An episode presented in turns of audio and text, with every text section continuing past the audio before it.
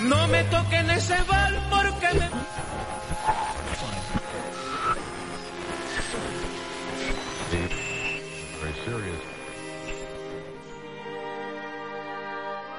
Ni siquiera nos permiten alcanzar el fin natural de nuestras míseras vidas. Por mí, no me quejo, porque he sido uno de los afortunados. Llevo 12 años y he tenido más de 400 criaturas. Ese es el destino natural de un cerdo. Pero ningún animal se libra del cuero cuchillo del final. Vosotros, jóvenes cerdos que estáis sentados delante, cada uno de vosotros va a chillar por su vida ante el cuchillo dentro de un año. A ese horror llegaremos todos. Vacas, cerdos, gallinas, ovejas, todos. Ni siquiera los caballos y los perros tienen mejor destino. Tú, boxer, el mismo día en que tus grandes músculos pierdan su fuerza, Jones te venderá al descuartizador, quien te cortará el pescuezo y te hervirá para los perros de casa. En cuanto a los perros, cuando estén viejos sin dientes, Jones les ata un ladrillo al pescuezo y los ahoga en una laguna más cercana. ¿No resulta entonces de una claridad meridiana, camaradas, que todos los males de vuestras vidas provienen de la tiranía de los seres humanos? Eliminad tan solo el hombre y el producto de nuestro trabajo será propio. Casi de la noche a la mañana nos volveríamos ricos y libres. Entonces, ¿qué es lo que debemos hacer? Trabajar noche y día, con cuerpo y alma, para destruir a la raza humana. Ese es el mensaje. Camaradas, rebelión. Yo no sé cuándo vendrá esa rebelión, quizá de aquí a una semana o dentro de 100 años, pero sí sé tan ciertamente como veo esta paja bajo mis patas, que tarde o temprano será justicia. Fijad la vista en eso, camaradas. Durante los pocos años que os quedan de vida y sobre todo, transmitid mi mensaje a los que vendrán después, para que las futuras generaciones puedan proseguir la lucha hasta alcanzar la victoria. Y recordad, camaradas, vuestra voluntad jamás deberá vacilar. Ningún argumento os debe desviar. Nunca escuchéis cuando os digan que el hombre y los animales tienen un destino común, que la prosperidad de uno es también de los otros. Son mentiras. El hombre no sirve los intereses de ningún ser exceptuando el suyo, y entre nosotros, los animales, que haya perfecta unidad, perfecta camaradería en la lucha. Todos los hombres son enemigos, todos los animales son camaradas. Eso es la primera reunión que tienen después de que todo se vaya al carajo, como el comunismo. Creo yo que el cerdo tendría una postura un tanto liberalista, entre comillas, porque, bueno, a, adjudica un comentario donde está en contra del gobierno, que sería representado como los humanos dentro de la granja, y cómo el gobierno los está sobreexplotando a la comunidad ciudadana. Entonces es un aspecto un tanto liberal por las condiciones de exigencia por parte del precursor ciudadano hacia el gobierno. Es la verdad me impresiona ese, ese aspecto. Mm, es interesante verlo de esa forma. Pero al mismo tiempo mm, es un conflicto interno, o sea, porque al mismo tiempo que alega eso, eh, está como criticando su propia forma de vivir, porque vive dentro de ese sistema. Ah, es positivo, pero de cierta manera es como introspectivo. Bueno, uh, ya será algo mío interno, algo de mi cabeza. Pero bueno, bueno, antes de andar mucho en el tema, ¿quieres introducirnos a nuestro invitado súper especial? Ah, se me olvidó. Ah, ok, discúlpenme, excuse me, please. Uh, hoy día tenemos un invitado muy importante, amigo, colega y compañero que nos, digamos por así decirlo, es una persona muy cercana a nosotros y que justamente también tiene ese interés innato de fascinarse por la comunidad científica, biológica y muy en, en especial con su entorno eh, natural.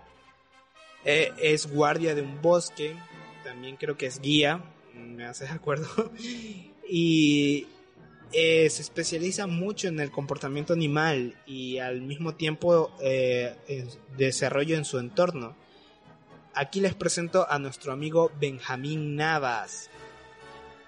¿Qué tal, ¿Qué tal a todos? Eh, bueno, un placer estar aquí con, con ustedes, compartir esta, este video. Eh, creo que esperemos que lleguemos a algo que llegue a la gente en este momento. Amén. A ver, tomando la palabra. Haciendo una abarcación a esta teoría de cómo los animales se relacionan con los humanos y el humano como animal, tomando en cuenta el concepto de la rebelión en la granja, tiene esta idea de animalismo, que es lo que lo define como George Orwell, y tiene mucho parecido en concepto al estalinismo o a este eh, comunismo casi radical, que era la idea de la clase baja hoy en día del, del odiamos a los burgueses. O sea, tenemos los dueños de las empresas que toman la mayoría de parte de los profits y muy pequeña parte va hacia las personas trabajadoras. Y eh, todo ese, el lujo va para las clases de arriba. Y eso es lo que lo que el, el, chancho principal menciona acerca de, de, su estilo de vida. Todas las cosas que trabajamos en realidad van para ellos y poco para nosotros. Y al final tenemos un pésimo estilo de vida y nos vamos a morir. Por hagamos una revolución. Y se ha hecho antes en estas revoluciones, eh, por eso vino, se crearon estos sindicatos cuando trataron de hacer esta apelación al, al capitalismo y con el objetivo de luchar en contra de esta lucha de clases, a esta lucha clasista, y para eso vino el comunismo, que luego se volvió socialismo, pero el animalismo podría definirlo como esto, como un comunismo. De esta del enemigo es aquel persona que camina en dos, que camina en dos patas y no que caminen cuatro. Y es tan simple, nunca, no duró, así como la rebelión, la, la rebelión en la granja no duró. Diría que, la, que este animalismo se parece mucho a, a este estalinismo de la lucha, para la lucha de clases. Bueno, mi opinión con respecto al, al tema, pues me parece bastante bien lo que acabas de decir, Alice. Eh, creo que sí, hasta cierto punto llega a, tornarse el discurso de, de cerdo, ¿verdad? Un poco extremista. O sea, es decir, sí, siempre necesitamos revolucionarios, siempre necesitamos, eh, podría decirse entre comillas, un golpe de Estado, tal vez, pero eh, inclusive la misma frase que nos dice él, en donde el enemigo es de dos patas, en su propio grupo, en este caso la granja, o sea, el, ejemplo más claro para mí es las gallinas son de dos patas. Entonces, es decir, eh, no su mismo discurso llega a contradecirse. ¿Y por qué no, eh, si profundizamos más en las palabras usadas, por qué no tal vez encontrar más errores? Entonces, está bien tener un, un punto de quiebre donde uno sea revolucionario, pero creo que en el tema de de no caer en el animalismo, como tú dices, en el comunismo en este caso. O sea, en caer en, que se dejen llevar por simples emociones y no más vale buscar eh, una solución concreta. O sea, tenemos el... Eh, esta, siempre esta creencia es como un pseudo darwinismo social. El, para aclarar qué era el darwinismo social. El darwinismo social es una teoría social que defiende que la teoría de la selección natural, como ya la conoces, de Charles Darwin, tiene aplicaciones sociales en comunidades humanas. Está basado en la supervivencia la selección natural, la supervivencia del más apto, eh, más visto en una evolución social, insistiendo en que los factores que lo hacen a un humano competitivo era su etnia, eh, de dónde era, su clase social, y esa y eran los recursos en ese tiempo eran los recursos ya sabes más monetarios lo que se lo que se sabe ahora. Y la cosa es que ni siquiera Darwin ayudó en eso. Y los, los, los definió en a ver están dos humanos el civilizado y el salvaje. Entonces eh, qué opinas de eso lo consideras algo comparable con los con los humanos ¿Dónde lo verías así? Ok, eh, bueno, sí, pienso que no está, no está bien, o sea, es decir, obviamente por temas, ¿qué se podría decir?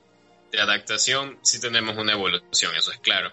Es decir, los humanos tenemos raciocinio, ya de por sí es una adaptación, una evolución. O sea, la teoría como tal no hay cómo negarla. Ahora, hablando de algo social, de una evolución, una evolución social y, y pasarla a los humanos, pienso que no, no sería óptimo. Es decir, en la evolución hay muchas hay muchas ramas. Eh, tú puedes tener grupos evolucionados, pero la supervivencia va a depender de las condiciones, va a depender de, en este caso, de, de qué tanta evolución hubo en esa rama. Por ejemplo, es decir, tenemos el clásico eh, tardígrado, que no está evolucionado, sin embargo, puede sobrevivir más que nosotros. Entonces, no necesariamente una, algo te define, o sea, eh, no tus caracteres son los que definen tu supervivencia, son las condiciones, son las, en este caso tal vez se podría decir el azar, si eso define si sobrevives o no. Y bueno, si llevamos al humano, nuestra, nuestro nacimiento, nuestro lugar de origen, pero va de la mano de tanto del esfuerzo, de las condiciones, de todo. eso son muchas variables, no se puede algo con una sola cosa. Dentro de la comunidad social se ven muchos aspectos diferentes de los cuales nosotros venimos arraigando durante mucho, mucho tiempo, mucho tiempo. aspectos que son más animales que directamente humanos. Eso vale recalcarlo desde un principio porque no podemos em, desarraigar nuestra identidad animal y diferenciarla solo por la característica humana. La humana solo es una especie, solo es una un clavo, un clavo de un clavo más dentro del sistema animal, o sea, podemos ser la especie predominante sobre cualquier otra debido a nuestra capacidad, nuestra inteligencia, pero seguimos siendo parte de ella, no hay una característica más allá biológica de que nos diferencie de ellos, solo a nivel filosófico e intelectual. Porque recalco algo y muy muy importante. Dentro de nuestro sistema es solo un reflejo más del sistema natural la monarquía, representada en comunidades de simios, la, la unión de distintas personas con un ideal en común, forman manadas como las de los lobos en busca de un, un, objetivo principal. Y muchas, muchas personas quieren alcanzar el liderazgo, como en muchas especies se ve que hay un individuo que quiere alcanzar también ese liderazgo. Entonces, nos vuelvo y repito, nosotros somos un reflejo de lo natural.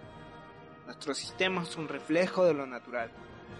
Y puede sonar absurdo, sí, porque nosotros tenemos una capacidad empática muy desarrollada, más que los animales nosotros tenemos la capacidad de compasión, de comprensión, de entendimiento y ver los sentimientos de, de otro ser a nivel más específico. Por algo existen psicólogos, existen, existen terapeutas, doctores que ya ven a nivel físico, pero más interno. También tienen la capacidad de ver cuando una persona está mintiendo. Eso es sorprendente en los doctores policías que directamente tienen que ver la conducta humana. Entonces, dentro de la comunidad social, sí, vivimos arraigados a un pequeño ser homínido que aún está sin desarrollarse, que es nuestro instinto animal.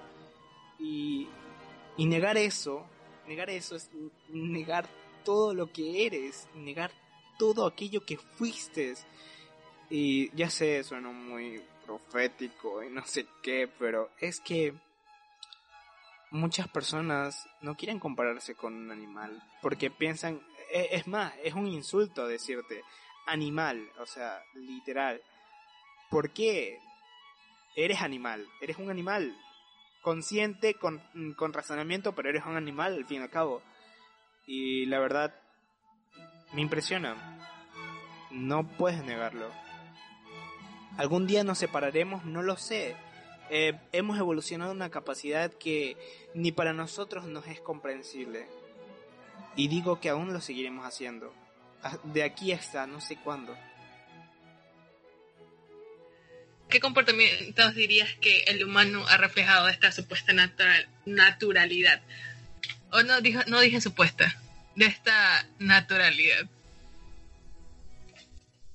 O sea, ¿qué es lo que aún nos, nos mantiene unidos a, digamos, ese instinto animal, digamos, digamos, ¿no?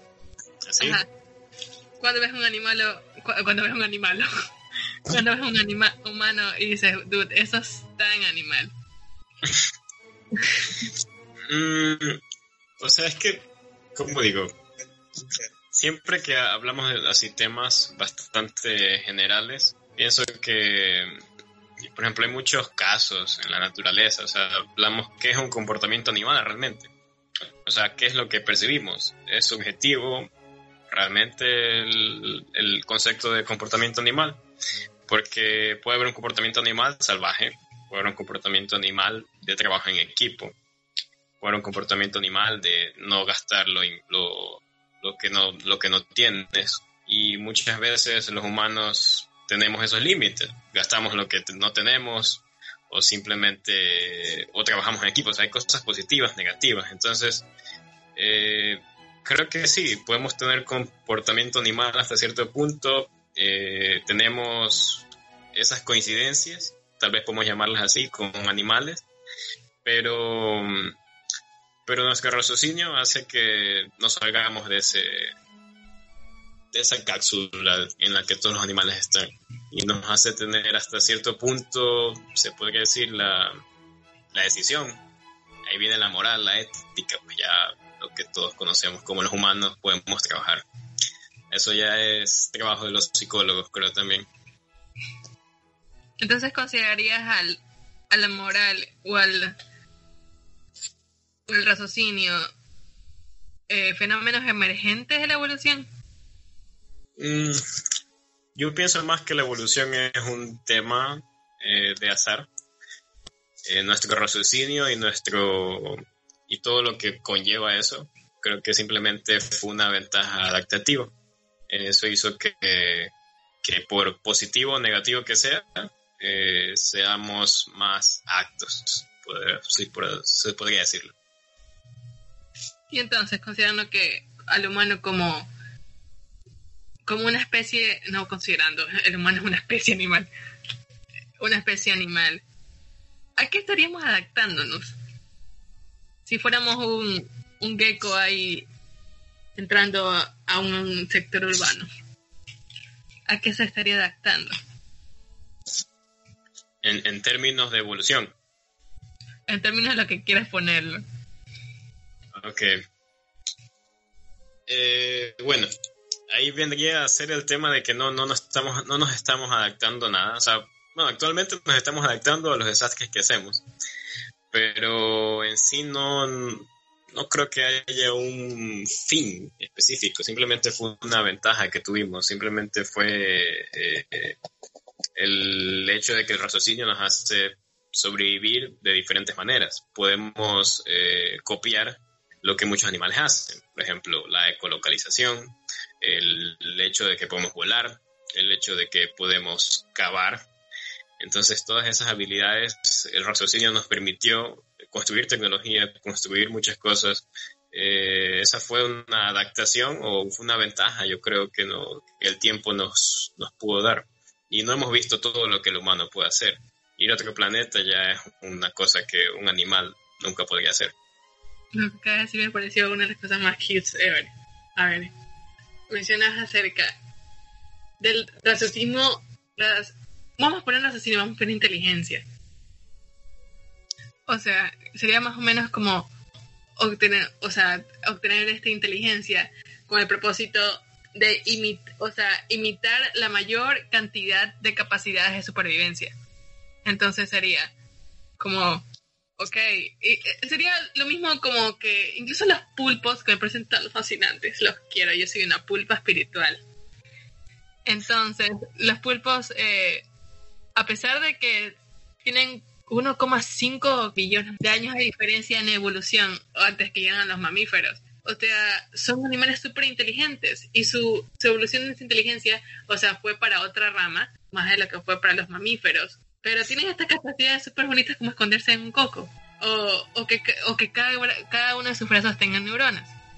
Que eso es más cute aún. Es como un fragmentado. Entonces, es la pregunta. ¿Qué cosas ves acerca de la inteligencia o comportamiento de algunos animales que podrías decir, wow, eso es tan humano? O podrías compararlo con la inteligencia humana. Bueno, hay muchos aspectos, la verdad, humanos que nos pueden diferenciar de los animales, ya sea desde la capacidad de hacer algo de algo sencillo, algo complejo, como armas, maquinaria y esas cuestiones, hasta la comunicación entre sí, o sea, nosotros tenemos un nivel de comunicación inclusive más extraño que el de las aves, que ellos solo se comunican con ruidos.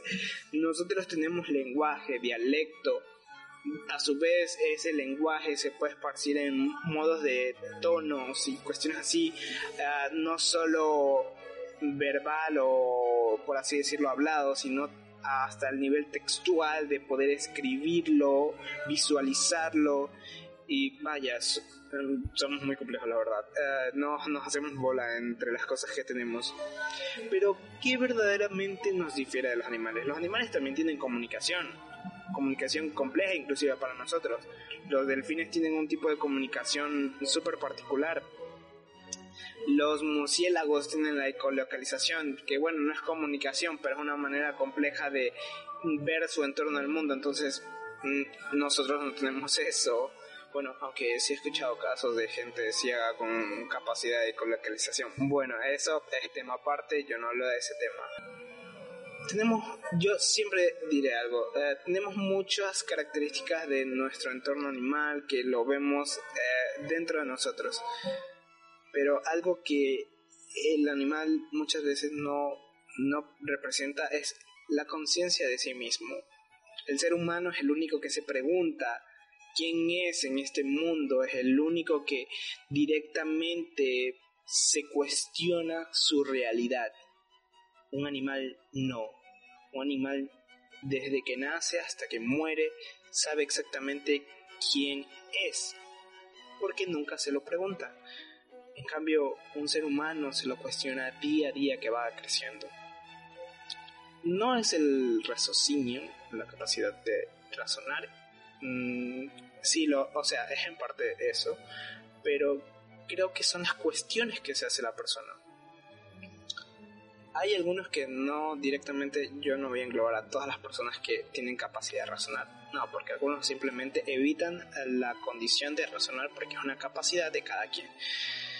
Sino que nosotros los humanos tenemos esa posibilidad de preguntarnos eso a diferencia de los animales.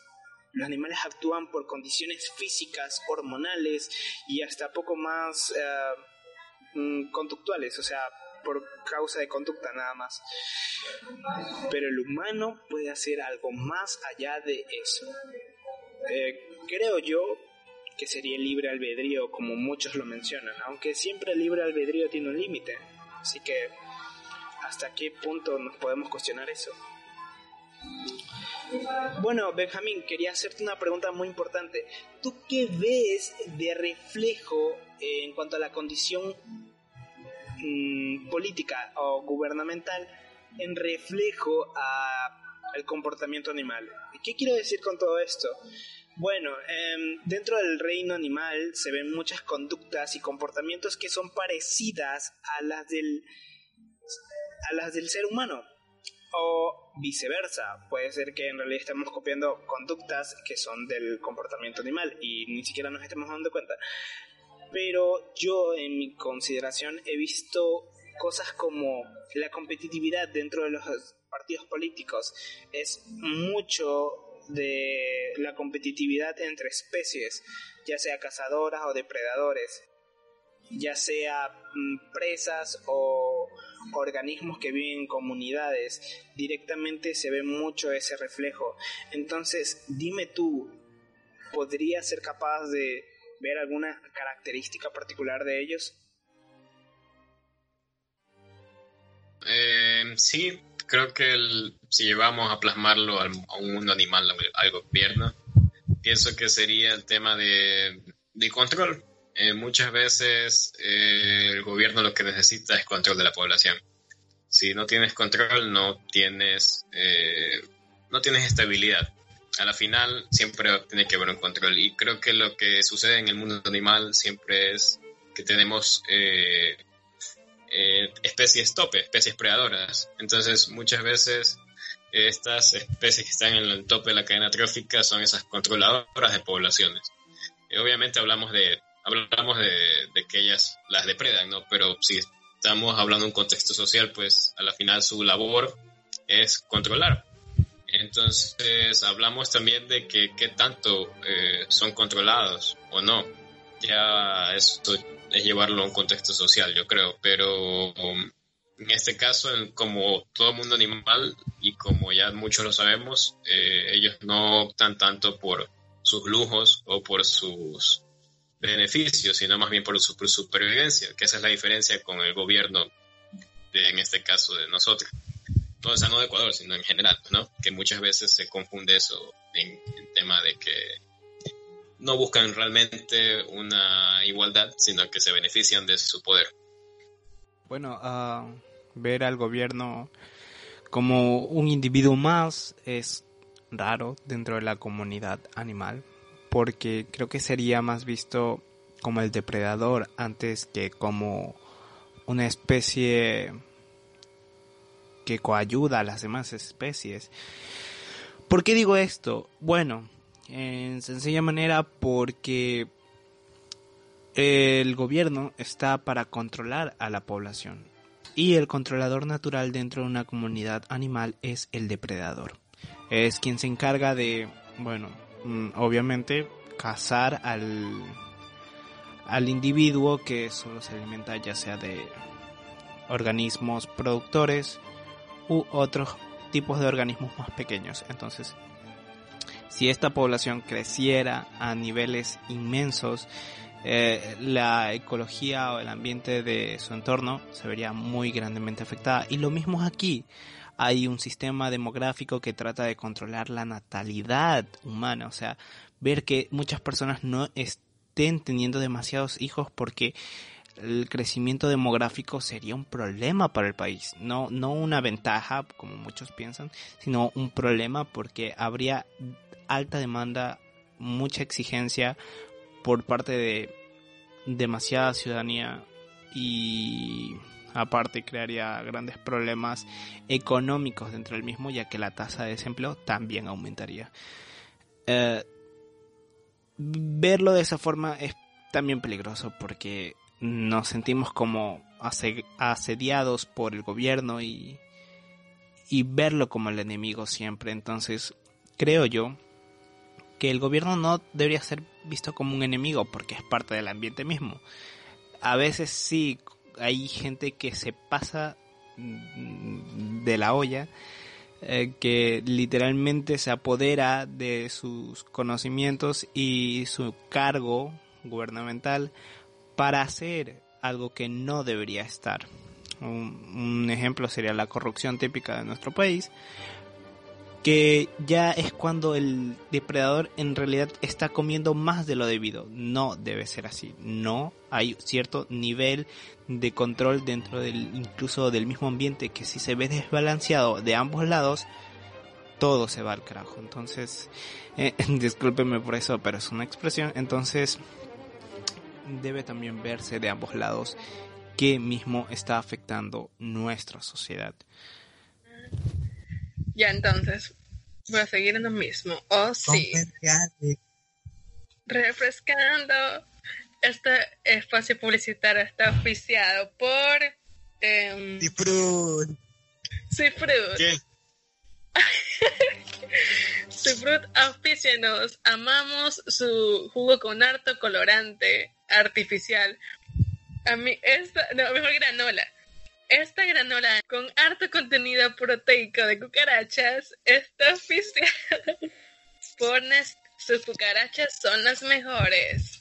Bueno, siguiendo al, al tema, vamos a hablar acerca de Ernst Haeckel y por qué, era, por qué dijo esa palabra. no, tranquilo, es que amo sus dibujos, pero la manera en que promovía el racismo no me agradaba. ¿Quién, quién, quién? Ernst Haeckel. Ah, Sí, el que te gusta de las pinturas, lo siento, Gus. Era un, era un clasista. Lo siento. Muy bien. Entonces, eh, siguiendo, muchas teorías ah, biológicas han, como ya mencionaba, se han usado sobre todo para promover eh, ideologías políticas, pero también creo que algunos algunos comportamientos, sobre todo del sector animal, como es la colaboración, la cooperación, ayudan, son muy útiles. Eh, más específico, una de las personas que, que apoyaban mucho acerca de este anarquismo eh, que iba en contra de las clases era el príncipe Kropotkin, que era uno de los autores que enfatizaban acerca de, la, de que solo cooperando se iba a hacer acerca de esta lucha de clases. Entonces una de sus frases era, se comprende fácilmente que sin respeto, simpatía ni apoyo mutuo, la especie degenera. Por eso no importa a la clase directiva e inventa toda una ciencia falsa para probar lo contrario. Entonces, eh, tomando en cuenta acerca de esta teoría de cooperación, en el sector animal, o sea, ¿qué comunidades, vamos a hablar más de comunidades, consideras de, de un sistema extraordinario, dirías, wow, eso es súper cool, pero al mismo tiempo creo que es imperialista, como las abejas tienen este sistema glamuroso, pero son imperialistas. Entonces, Benjamin, ¿tú qué dirías? Ok. Eh, bueno, el más claro, más, el más popular es el de las hormigas es la jerarquía que tienen. Es decir, eh, tienes de por sí naces obrero o naces rey. Entonces eh, ahí tienes cooperación. Es decir, todas van a sobrevivir, todas van a hacer su trabajo, pero al final pues son destinadas a su trabajo. O sea, no es como que decidas, ¿no? ese es un instinto animal, ¿no? Al final funciona así, funciona bien y es parte de, de su comportamiento. Eh, pero es una jerarquía. Eh, creo que eso hay que tenerlo muy claro. O sea, obviamente nadie pisotea a nadie, ¿no? No es como en un contexto humano, pero sí existe. Em, en cuestión de lo que mencionaba, llevamos a, a cooperación, a, a sentidos más específicos. Si pudiéramos clasificar el sistema humano y no todos fuéramos eh, especie de Homo sapiens, sino fuéramos otra especie animal. Bueno, como tal, como tal, una especie que nos represente mm, ah, a nuestro país, a nuestro país. Bueno, uh, depende la verdad, porque si te pones a pensar en varias zonas Ah, por ejemplo, aquí al guayaco lo ven como el mono, o sea, literalmente nos ven como lo que, lo que, pues, un primate. Así que no hay tanta diferencia. No sé cómo los vean a la gente en la sierra, o sea, si los ven con algún animal, yo no sé eso. Poco conozco referente a eso, pero ¿cómo lo vería yo? al ecuatoriano en general diría que por el poco conocimiento que se tiene y muchas veces porque nos sobre nos menosprecian ya ya ya vas a decir ah sí te haces el muy muy bueno no pero no no no me refiero a que eh, la mayoría en general latinos siempre nos menosprecian pero de los que menos escuchan son a veces colombianos son a veces peruanos o dígame, ¿hay noticias grandes que salgan de Uruguay? No, la mayoría de veces solo se escuchan dentro del mismo país. Y lo mismo sucede acá en Ecuador. O sea, las noticias importantes solo salen del mismo país. No van internacionalmente girando por el mundo.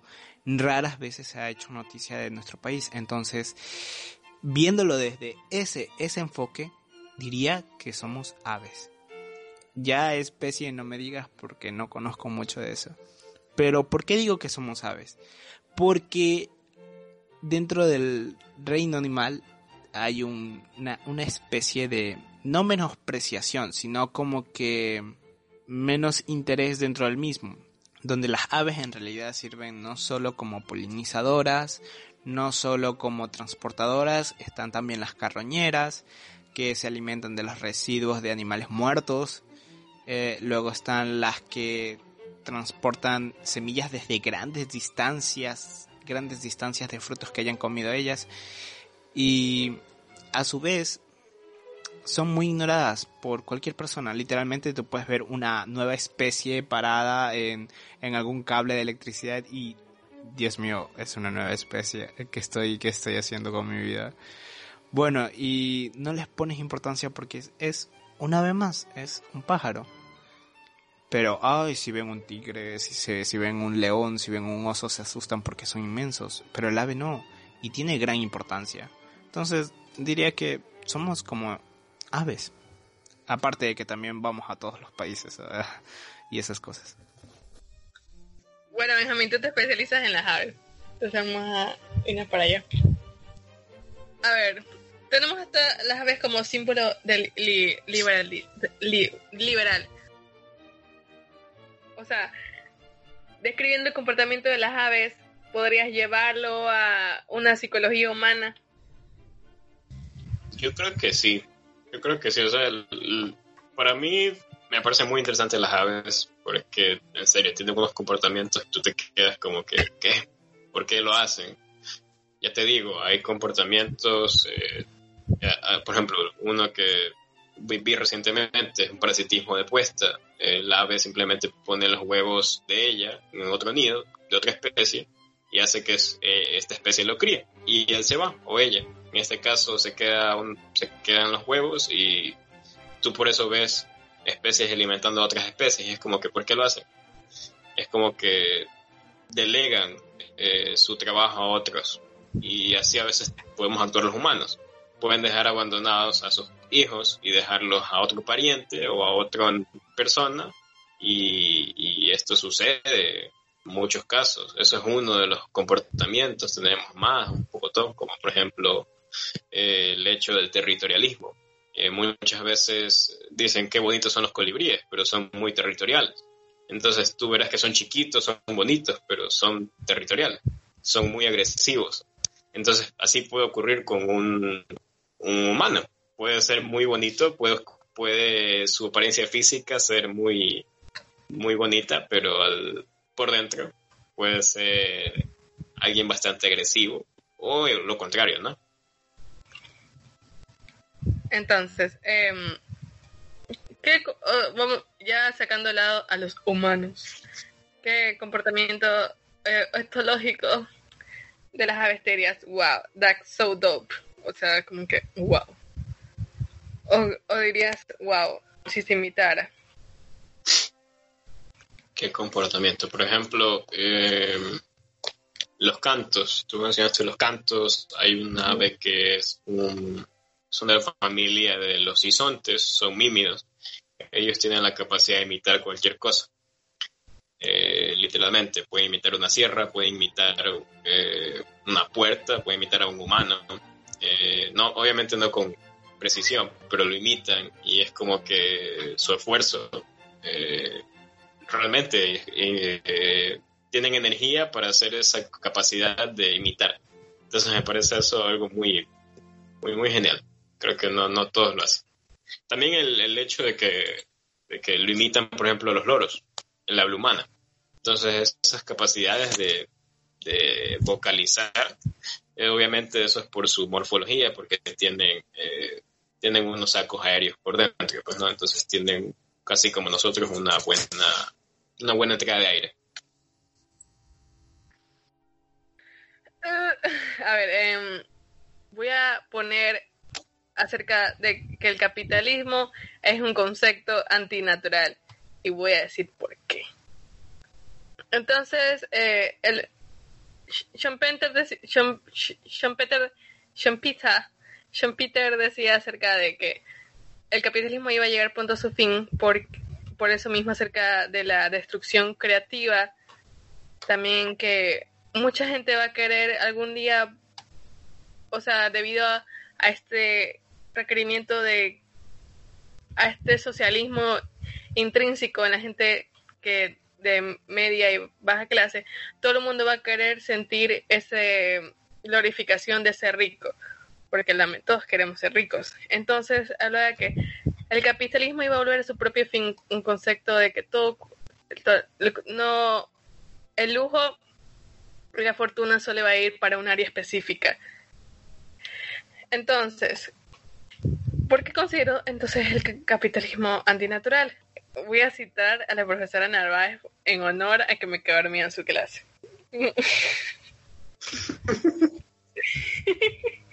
Lo siento, profesora Narváez. Uy, Dios mío, qué vergüenza.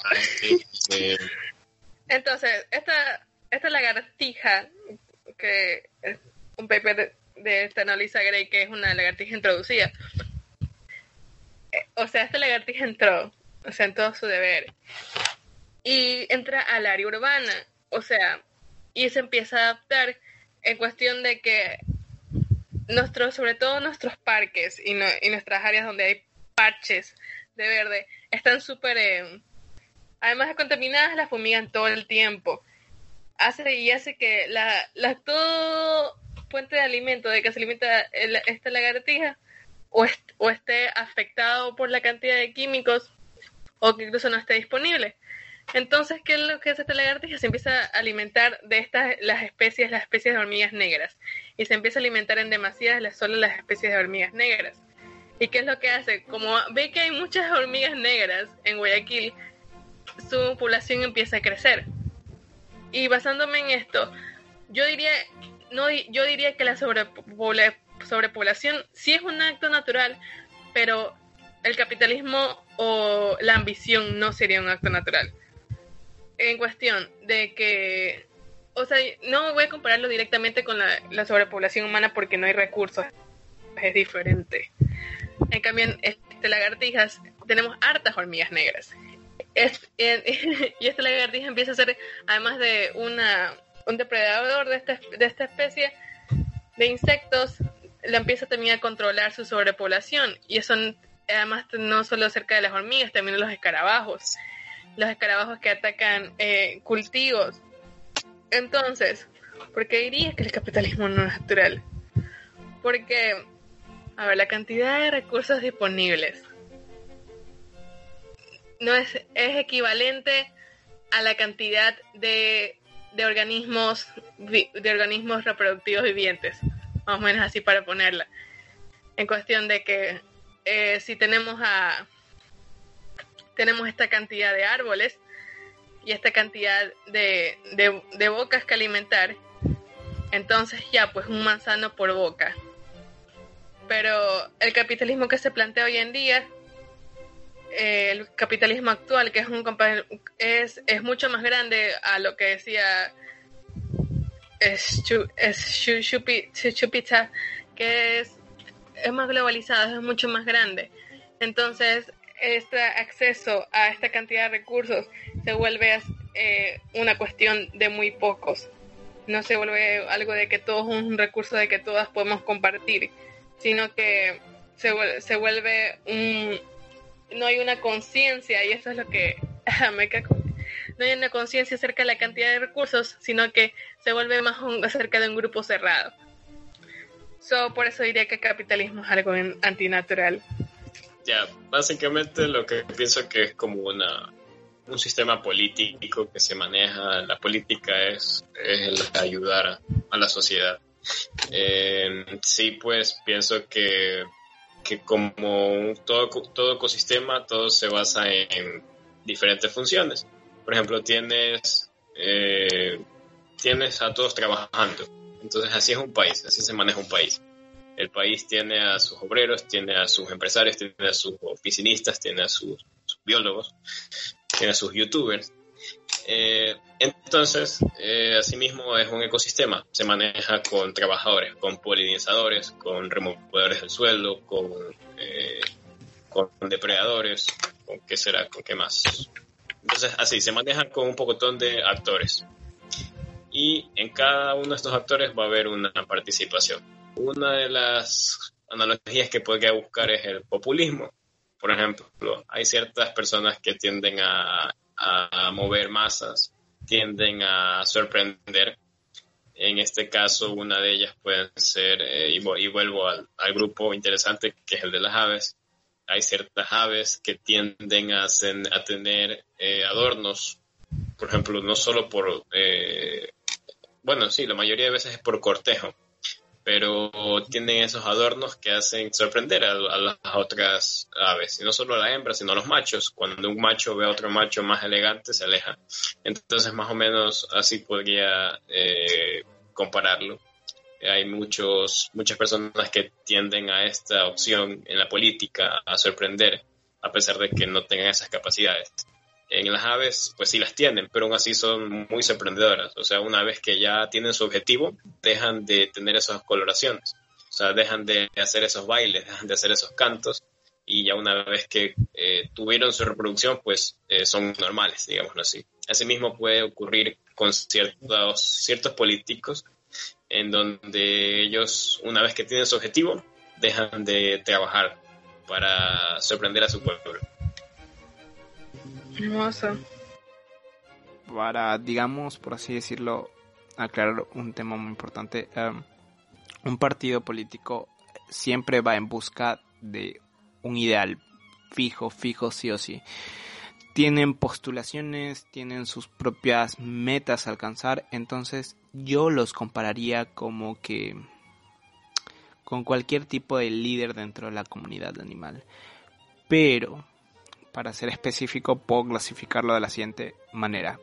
Está el líder león, que puede ser aquel que solo folla con las hembras, solo ah, se alimenta de los recursos, pero no hace una casa para el grupo.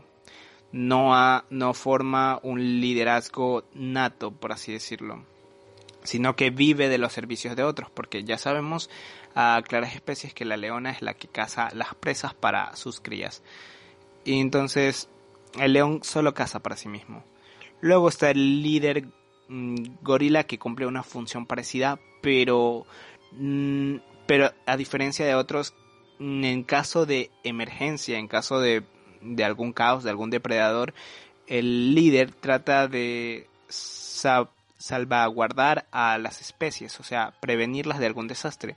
Obvio, se alimenta de, de grandes recursos y y no es no es tan agradable así es como un líder intermedio y luego está el líder de la manada de los lobos que es el último en comer e, esto es más algo que leí alguna vez de una especie en particular de lobos que en temporadas de invierno cazan el lobo trata de buscar el lobo líder trata de buscar a la presa más grande y entre todos cazarla y es el último en comer entonces digo que este es el tipo de líder que debería en pocas maneras Mm, llegar a nosotros, pero bueno, es más que menos un ejemplo.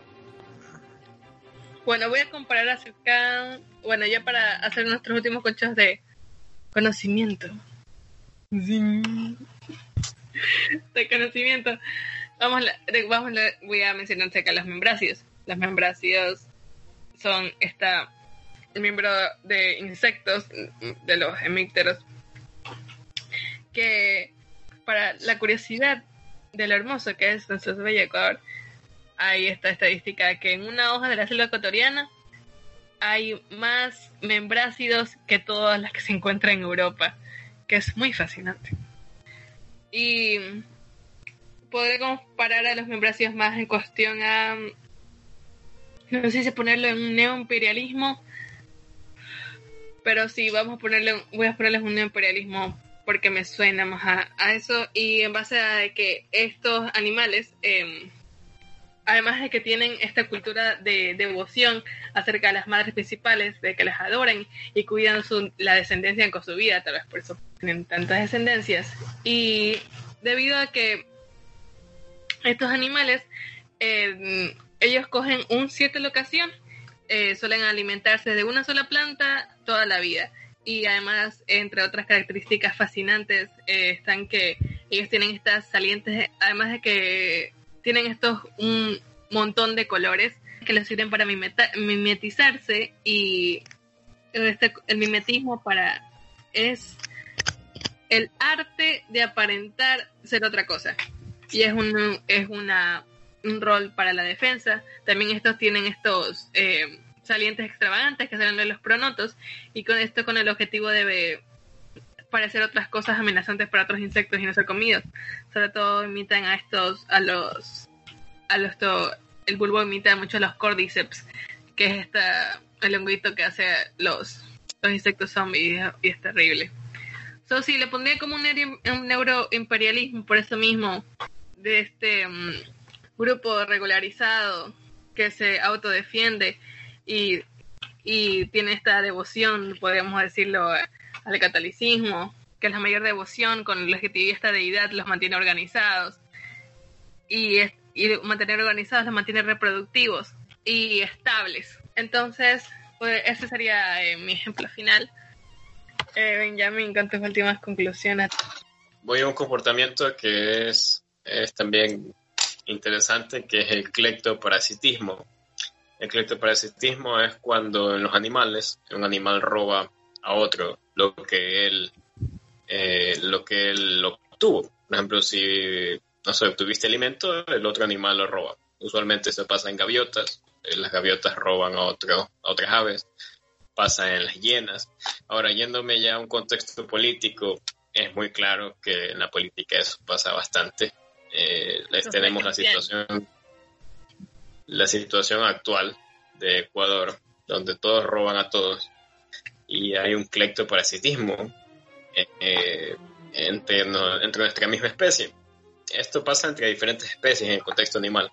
En los humanos está pasando en nuestra misma especie entre nosotros mismos nos estamos robando, nos estamos clectoparasitando y, y pues yo pienso que esa es una analogía que hay que también tener en cuenta en el contexto político y animal.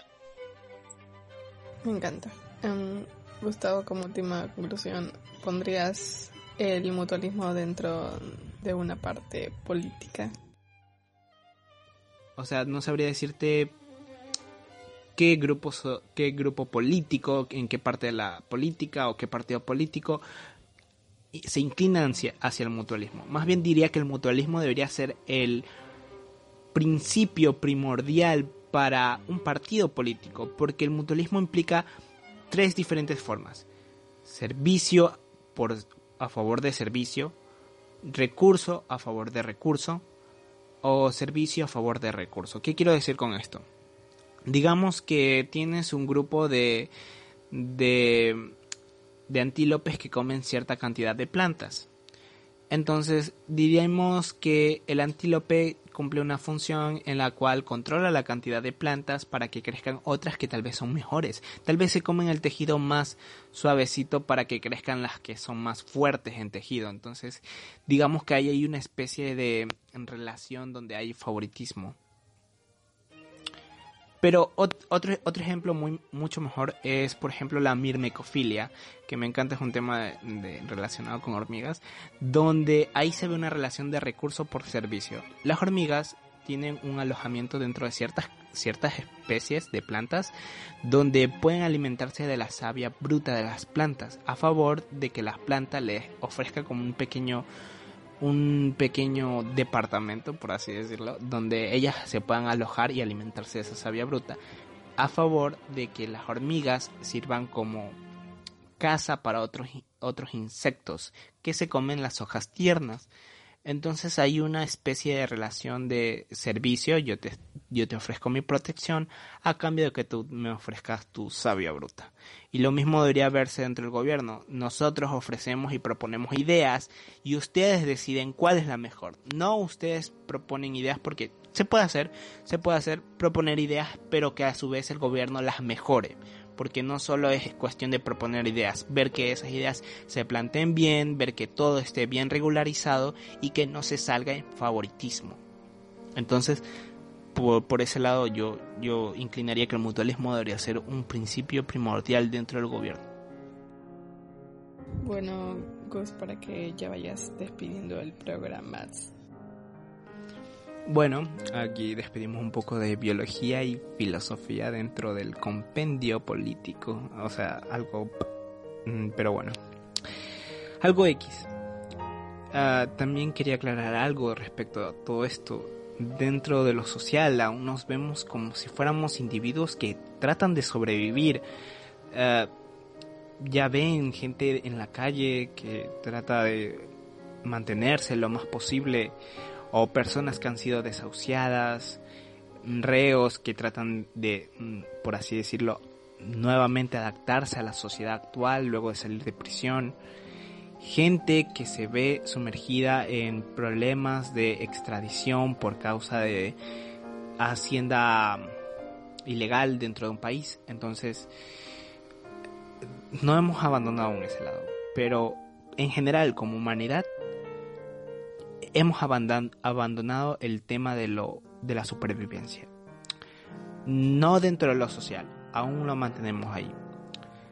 Pero dentro de lo del comportamiento animal lo hemos abandonado porque ya no hay una especie depredadora que nos case, ya no hay alguien que nos esté manteniendo controlada nuestra población, más bien somos nosotros mismos que por nuestro conocimiento debemos mantener esa población controlada, ya que ahora existe el factor de que oh, si una población crece demasiado, se alimenta de recursos y está sucediendo eso actualmente, nos dominamos mucho de ello y la parte política digo que debería ser una herramienta utilizada para controlar ese nivel de saturación, no para favoritismo de nadie.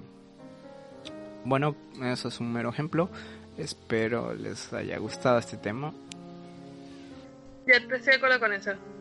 No sé dónde lo vi. Hablaba acerca de que el humano como ser evolucionado, el ultimátum, porque el ultimátum, porque los primeros son los reptilianos. Y estas cosas acerca como la reproducción o la supervivencia o el eh, o el, control territorial ya no son son reemplazadas por unas cosas eh, más acerca de la conciencia como es la acerca de la búsqueda de virtudes o el desarrollo el, del bienestar es, está más enfocado, diría, un poquito egoísta. Por eso, bueno, luego hablaremos del gen egoísta, pero sí, es un poco egoísta en, cuestión de... Él busca su propia supervivencia como un personaje individual. Y ahora lo único que le queda es desarrollar las virtudes, por eso tenemos esto como es la moral, o, o, la, o la, la ética, que es lo siguiente, porque ya no precisamos de, las cosas básicas, porque ya las tenemos, porque ya estamos arriba. So, estas son la, esa sería mi conclusión final. Eh, Benjamin, si quieres despídete, ya es tu conclusión final. No, o sea, concuerdo contigo. Ya no tenemos una capacidad de, en este caso, bueno, con los dos, ambos han dicho lo mismo, tenemos una capacidad en supervivencia, digamos, en lo que el contexto salvaje de, depredarnos o de, o de peligros en, nuestro medio. Más vale ahora todo el contexto eh, social, pero sobrevivimos a estar en una sociedad. Es, es, una condición que tenemos. Necesitamos a la sociedad también para sobrevivir. Sin sociedad no sobrevivimos. Entonces, sí, está muy, creo que está muy claro la conclusión y eso, me, alegra haber estado aquí. Muy bien. Ya despidiendo el programa de ¿Cómo es Patatas en el Tigre? Agradecemos a nuestro invitado de honor, especialista, superbiólogo. Pueden seguir su página de divulgación científica virtual que está en Instagram como arroba keeping. Dejaremos eh, también a, cosas referentes a artículos o para ampliar lo que acabamos de decir, para que vean que es 100% real, no fake. Y, todas esas redes sociales y así todo fancy, super cute. Oh, bueno, mm, hasta luego muchachos. Bye. Bueno, voy a tener...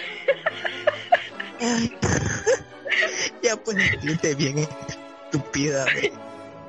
No ves cómo Benjamín se despide con tanta inocencia y diciendo su padre. Dios mío, no puedo. Me río demasiado. Ya voy a tener la grabación, ya me.